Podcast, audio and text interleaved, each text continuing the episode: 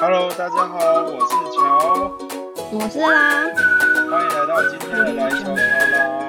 今天我们有个非常非常特别的来宾，他是斜杠杠杠杠高王，同时经营 Podcast，在线上课程有做经营的动作，还有房地产，他是一个超级年轻的包租公，更是一位讲师。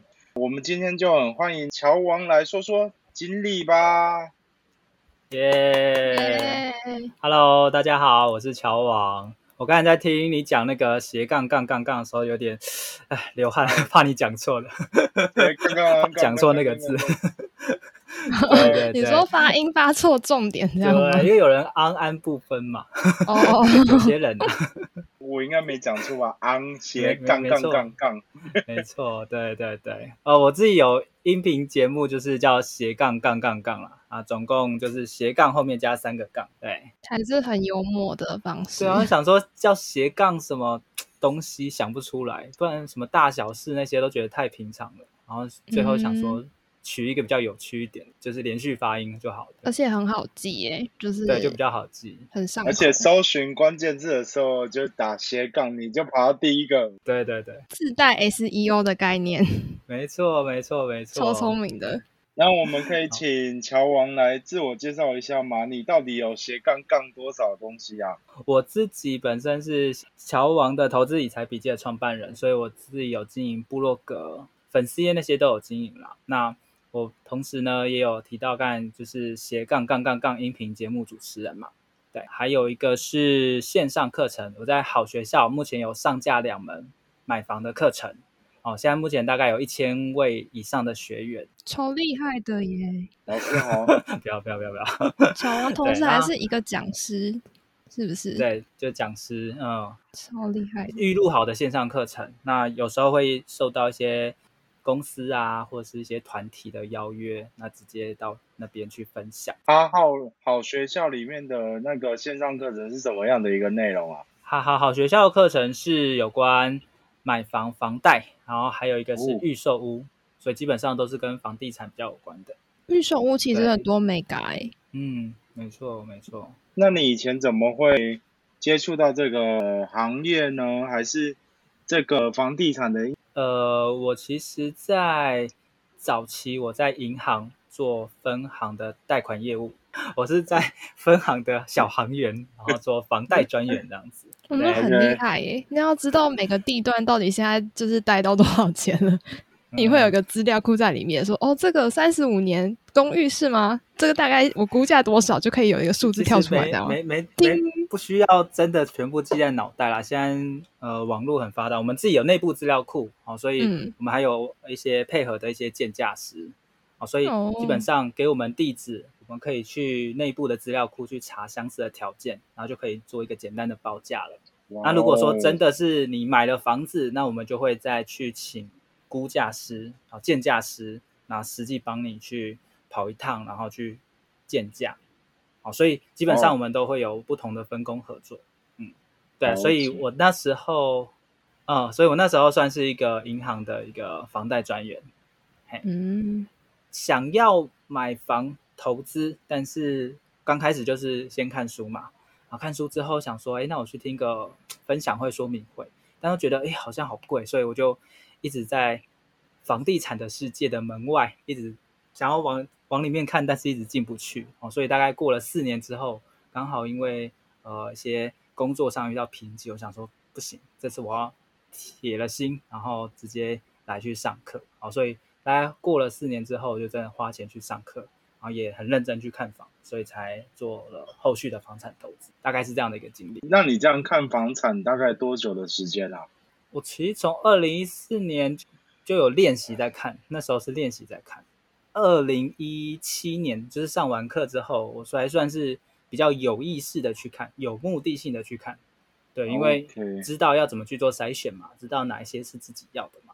哎，那你可以分享一下给我们听众朋友，看房需要要注意哪几个方向？可能要先分清楚是自住还是投资。OK，如果是自住的话呢？那如果是自住的话，因为我们知道房地产它有一个特性，它不像手机一样，就买了之后，呃，未来可能就折价。好，但是房地产呢，基本上它有消费财跟投资财的效果，就是你买了，大部分人都会觉得，哎，是不是未来它有可能涨这种感觉，对吗？所以才会去思考说，那到底我什么时候买进，什么时候卖出？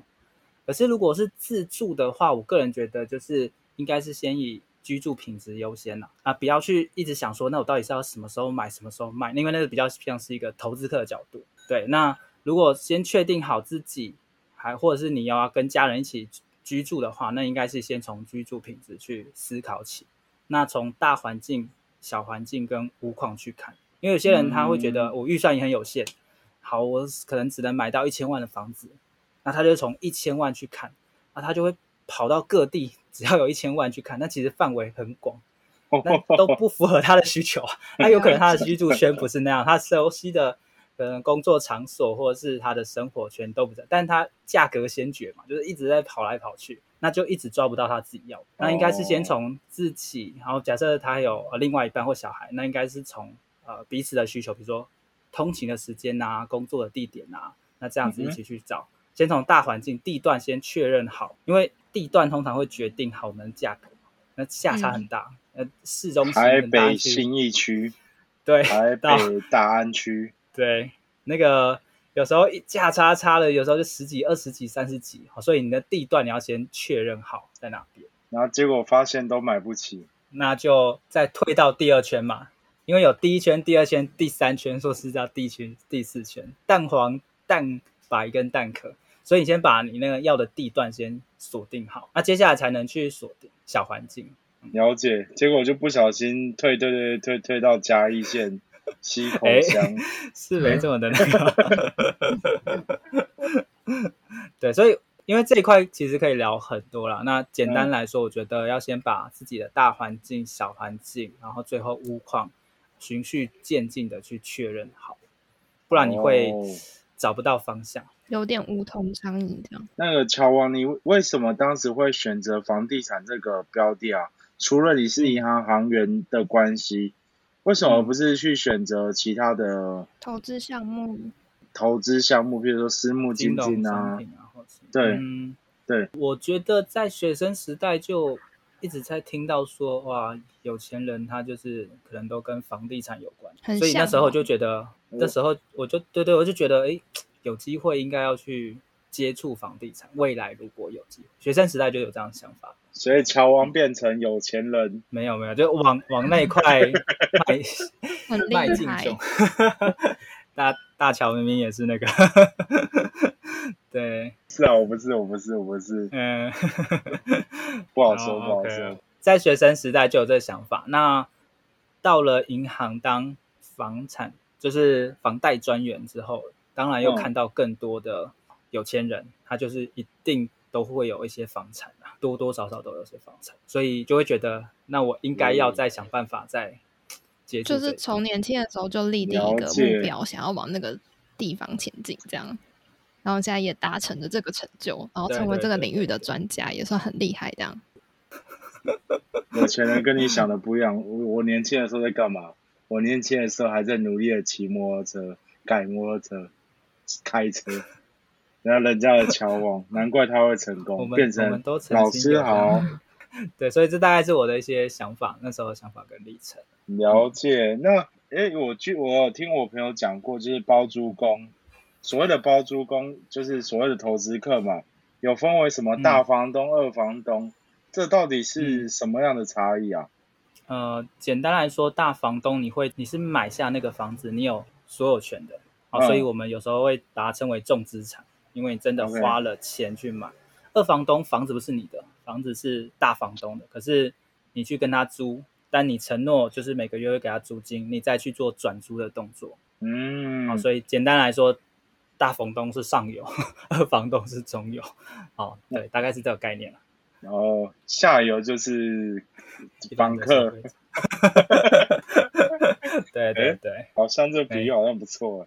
那如果今天我是一个社会的很年的人，我手头上可能只有存款一百万，乔王，你会怎么建议他去投资房地产啊？如果只有一百万的话，我会建议，对撇开投资自己脑袋这个，我觉得是一定要。假设你真的说，那你怎么去投资房地的话，我个人会觉得，先从合购先开始。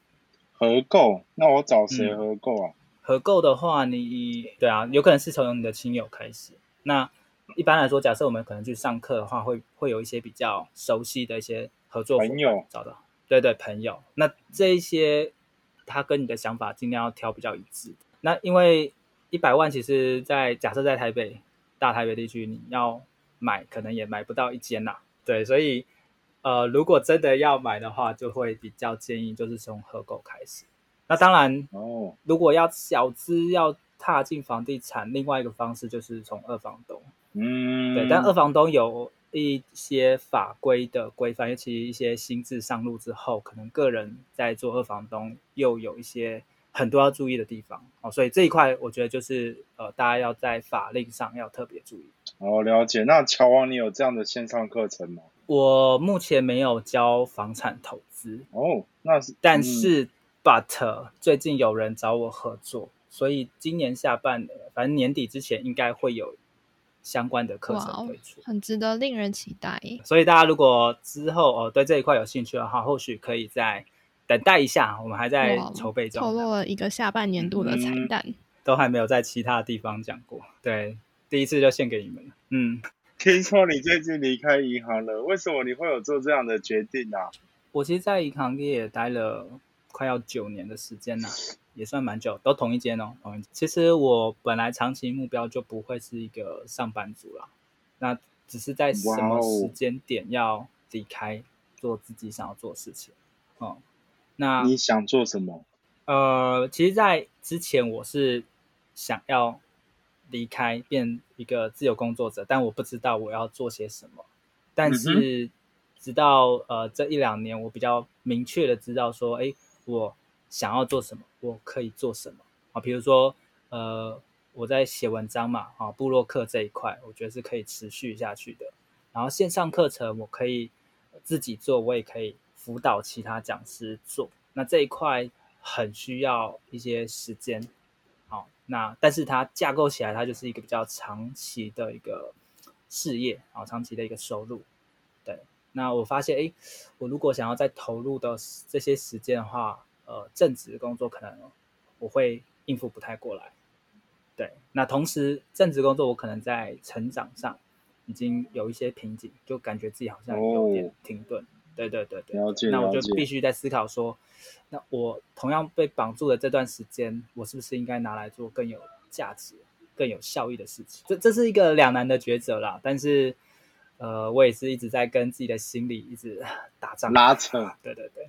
对对对对对对对，毕竟要舍弃掉本业，还是会觉得啊，会痛会痛。有一个问题是，应该说你离开正职工作的那个时间点，要怎么去做决策啊？问实际一点，就是你到底要多少存款，然后到什么样的一个状态的时候，才可以下定决心我要离开了？其实我觉得这个问题呢，每个人的答案可能不一样。我以前听别人的答案。那我那时候的想法就是啊，我的可能业外收入啊，或者我的被动收入要大于我的主业收入可能两倍，或者是啊至少要 cover 这样子。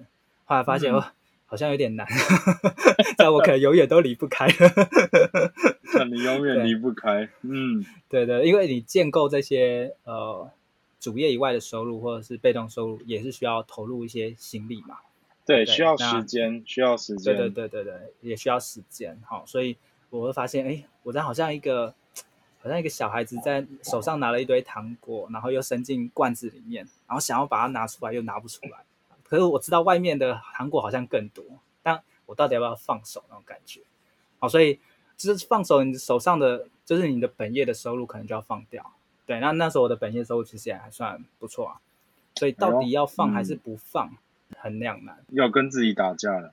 对，又要跟自己打架。哦，所以我觉得最后就是还是回归到自己的内心啊，自己想要成为什么样的人。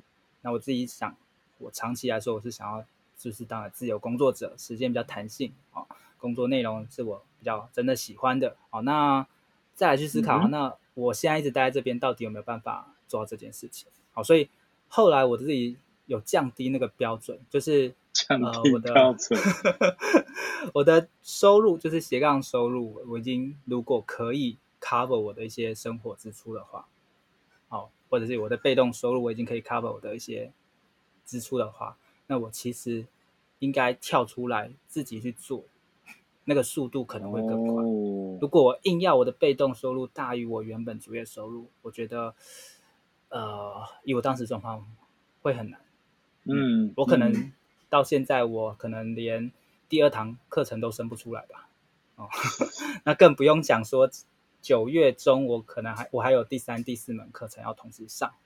十月我可能会有第四、第五，就是会有后续的其他线上课程都会上。了解了解。哎，你刚刚一直讲到线上课程啊，你有透过什么样的方式去推展你的线上课程啊？比如说 Facebook 广告啊，还是呃透过部落格啊，或者是请网红撰写等等，你有透过什么样的方式去做行销吗？其实线上课程两种模式，一个就是你自己找一个平台，然后架构好之后，嗯，就自己想办法去推销嘛，去行销嘛，这是一个。那另外一个就是你找一个有流量的平台，它本身自带流量，就比如说像好学校啊、优塔啊这些，好那。他有预算去做一些行销，那他的学员也都是习惯上线上课程的人，那他还会有不定期的优惠活动。好，所以我是透过第二个方式，对我来说，我比较不用一直去想啊那个行销的部分，平台本身它就自带一些流量了哦，所以对我来说，我可以花更多时间去呃产出一些更好的内容，而不会产出内容之后，我要开始想啊。接下来我的学员要从哪边来？你知道就越来越多烦恼痛，这很头痛。对，没错没错，就是跟我们创业一样，就是如果我创业，然后好不容易商品弄好了，那接下来还是要想办法行销。人客嘞，刚五天对，人客嘞，我开店了，我的人客都没来。那如果已经有个地方，他就人客在那边，那我觉得就跟他合作就好。那这样是属于听起来是属于比较被动的状态，对不对？相对来说会比较被动一点。嗯，那你有曾经尝试过主动出击吗？主动出击的话，我有找布洛克一起合作。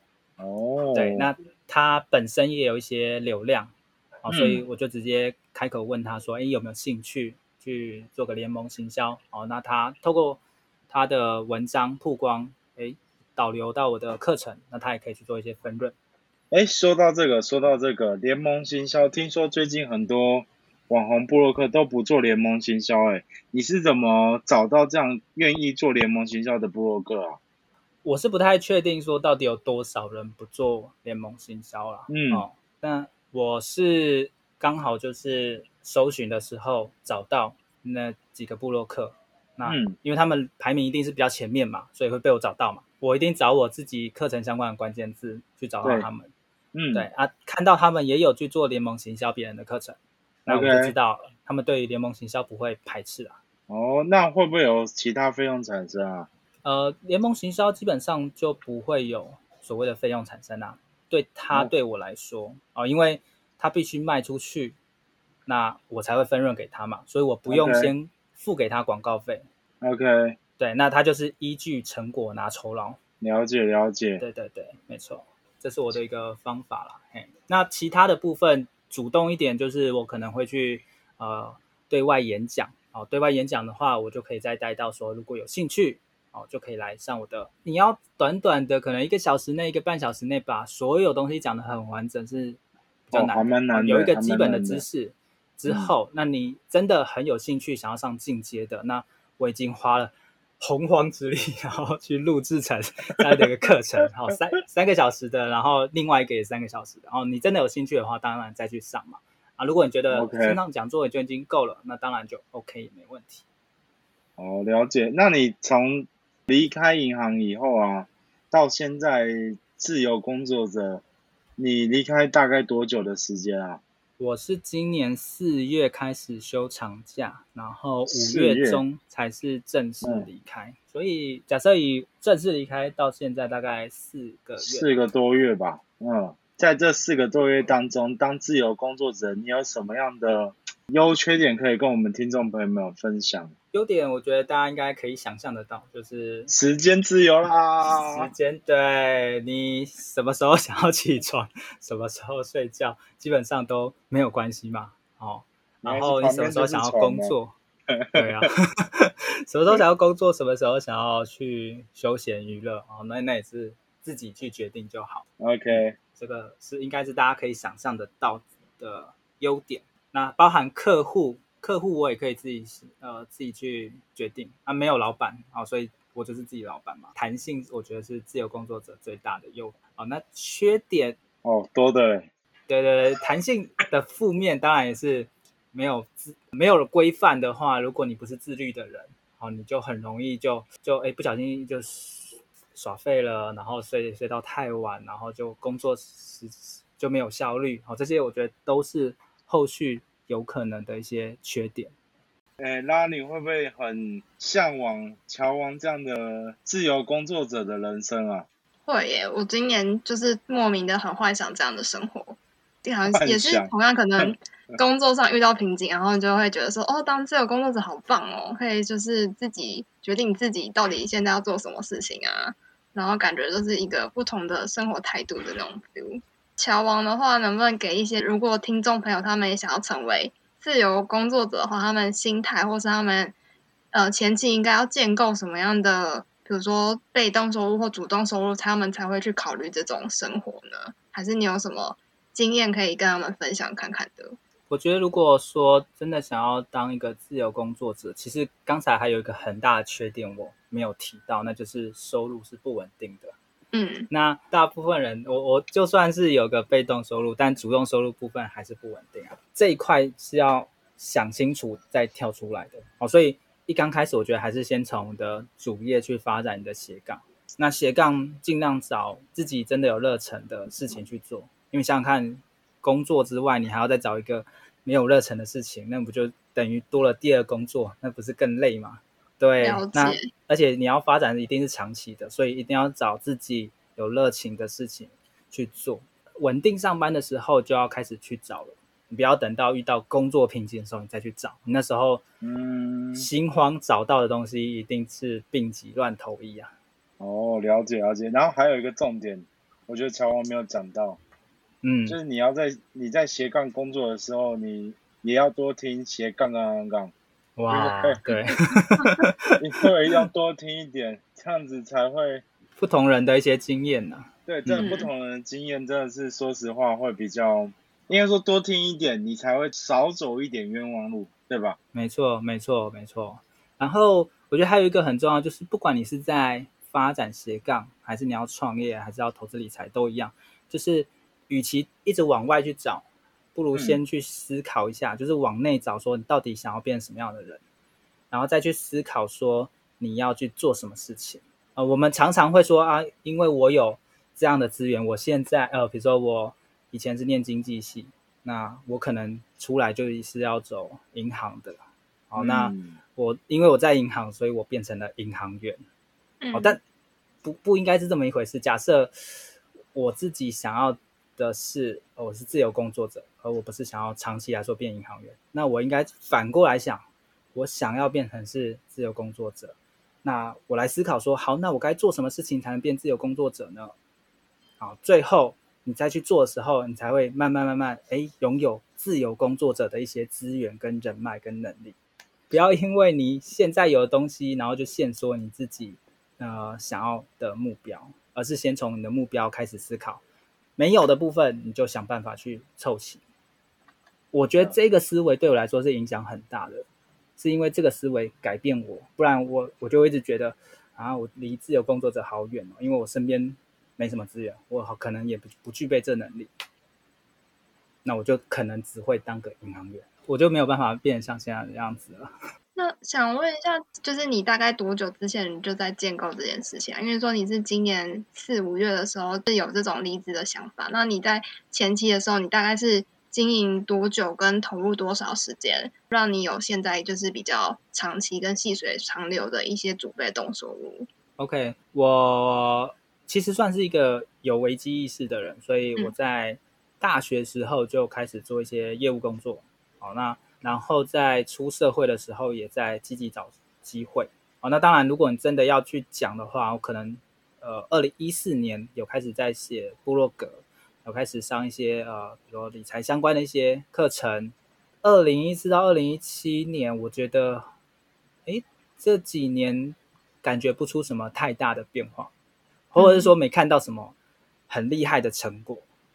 大部分人可能就会觉得啊，我就不是这样的料，那我是不是应该要换管，或者我是不是要放弃这样子，对吧？大部分人持续二零一四、二零一五、二零一六、二零一七，好，所以我那时候也是遇到一个工作一个瓶颈之后，我就说不行，我要再。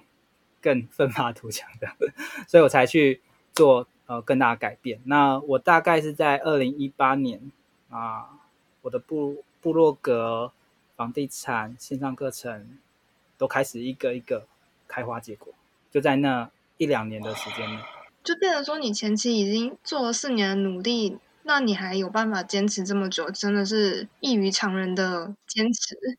一个是一个决心毅力，然后另外一个是。有没有这样的一个热情？然后还有一个我觉得很重要，就是有没有这样的一个环境。对，因为很多人说：“哎，你是不是特别有自律的人？”我会说：“没有，我其实一样会看漫画，我一样会 休闲时的看电影什么之类的。人都是有惰性的，长期来说都没有看到结果，你还是可能会放弃。可是如果今天周遭的朋友，哦，你你你参加的课程，哦，同学大家都是对这一块，呃。都可能平常都在讨论，然后大家呃可能已经有在做自媒体的，或者在做房地产的。嗯，你在这个环境之下，你就算哎偶尔发懒，但是哎看到别人有成功，你就觉得嗯，那我应该也不会有希望了。对啊，我应该再努力一下也可以，所以就比较不会容易放弃。所以我觉得克服自己的意志力是要有一个习惯，然后要克服自己习惯的惰性，就要有个环境。也蛮让人发人深省的，就是你要透过旁人的督促或是自我激励，你才有办法一起走下去，总比你一个人在就是钻牛角尖好。对，那因为环境就有点像是搭上一个火车，那个火车有在前进，你基本上你也会跟着前进啊。来，欢迎大家一起搭乘桥王列车。对对对对对，大概是这样一个概念哦，跟大家分享。所以我不是一个真的哇，很像意志力很很厉害的人，好，但是因为刚好在一个环境下，我真心觉得啊，乔王真的是一个很厉害的人。因为我创业到现在已经快迈入第四年嘛，那这四年其实也是意志力的考验跟经济的考验，真的。对，没错。对，刚刚乔王讲到一个，就主动收入，主动收入不稳定，这个是。刚开始创业一定会遇到的，你不要想可能哦，我投资一名就已经投入三个月，然后怎么还没有成果？这这这件事情其实是需要长期经营的，这样才可以帮你的人脉也好，或者是你在可能在开发产品也好，我觉得这些都会是需要时间累积的。嗯，没错，没错。但当然选对一个正确的标的蛮重要的。我觉得大乔讲的很对，其实，呃，环境在更上一层，我个人觉得就是选到对的方向，因为你在那个环境如果是错误的环境，你你只会往错误的方向走，然后你还你还一直往那个方向走。不过我真的觉得当自由工作者的压力啊，一定会比上班族还要来的大，而且在上班族，上班族的压力是什么？哦，我下班该是什么？自由工作者的压力是什么？我的收入从哪里来？嗯，没错，就是两个压力是不一样的。就像我们现在开始经营来悄悄啦这个这样的一个频道，就是我们也希望透过人生的方向定义，然后自我的提升的方法，然后以及让很多的听众朋友们知道我们是如何向前走的。可能我们走的路不一定对，但是我们走的路，说实话是比较容易。可以被借鉴的，因为我现在是一个自由工作者，拉是一个上班族。对，其实我们两个是非常非常矛盾的一个组合。说实话，就像今天请到乔王，乔王他也是一个斜杠杠很多的人。什么？刚从刚开始讲到的就是房地产的投资呢？还有讲师，他是也是一个位老师，也是一位 blogger。这三个身份其实就足以他忙碌了。所以他才会毅然决然的离开，就是银行业界这样的一份工作。所以在透过这样的一个访问过程当中，我相信听众朋友们应该也知道，哎，原来斜杠也可以这样杠起来，真的杠起来不要省，因为斜杠才会改变你自己的生活，你的生活才会越来越好。那我们今天就谢谢乔王的介绍啦。好，谢谢大家，感谢收听今天的来悄悄啦。我是乔，我是拉，我是乔王。那我们一起 J talk 一下吧，拜拜，拜拜，拜拜。记得要听来悄悄啦，一起斜杠杠杠杠哦。